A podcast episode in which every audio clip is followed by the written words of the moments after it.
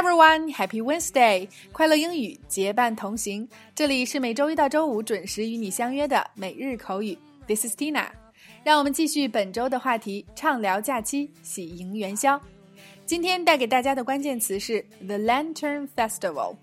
The Lantern Festival，元宵节。OK，首先一起走进两组关于元宵节的情景表达。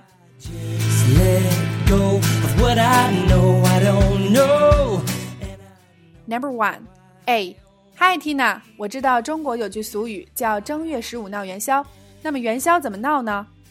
B. 我觉得元宵节很像西方的狂欢节，就是狂欢的活动不太一样。A.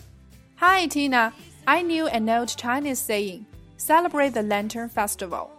So how do you celebrate it? B.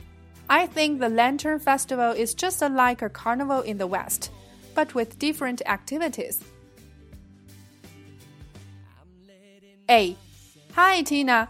I knew an old Chinese saying, celebrate the Lantern Festival. So, how do you celebrate it? B. I think the Lantern Festival is just like a carnival in the West, but with different activities. A. Hi, Tina. I knew an old Chinese saying, celebrate the Lantern Festival.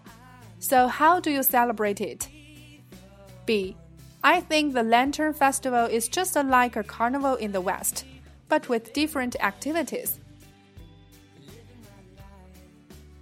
Number two, A. 元宵节都有什么活动啊？B. 晚上人们会挂起五颜六色的灯笼，供大家一起赏灯。A. What activities are there in the Lantern Festival? B. In the evening, they hang thousands of colorful lanterns out for people to enjoy. A. What activities are there in the Lantern Festival? B. In the evening, they hang thousands of colorful lanterns out for people to enjoy.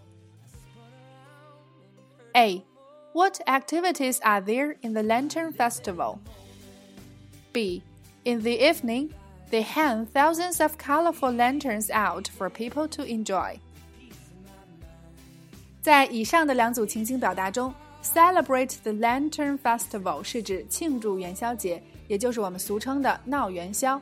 第二个 Carnival 是指狂欢节、嘉年华。第三个 hang 悬挂、垂下，比如说晾衣服，我们可以形容为 hang up the clothes。